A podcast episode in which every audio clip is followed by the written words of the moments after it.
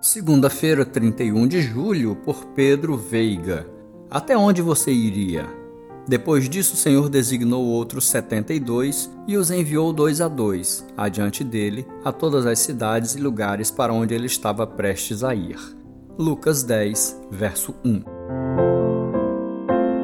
Em minhas andanças missionárias pelo sertão nordestino, encontrei uma realidade desafiadora. Gente que sofre por suas condições sociais precárias, mas principalmente por não conhecer o evangelho transformador de Jesus. Um povo guerreiro, mas sofredor, que caminha perdido e perdendo sua vida diariamente em direção à perdição eterna. No texto em destaque, vimos Jesus enviando 70 discípulos em missão para resgatar pessoas como os sertanejos que encontrei. Em duplas, seus enviados procuravam quem recebesse o evangelho da paz, buscando viver com eles, transmitindo vida na vida o poder do evangelho. O amor de Jesus Cristo pelo povo o levou a encarnar, rompendo toda a distância que nos separava. O enfrentamento dessa distância o levou ao sacrifício, e esse sacrifício possibilitou um amor inquebrável e eterno que supera qualquer desafio. Até onde você iria para viver o amor de Deus em missão? Eu também vi outra realidade no sertão, o sertão onde estavam os missionários de Jesus. Lá encontrei pessoas transformadas pelo Evangelho,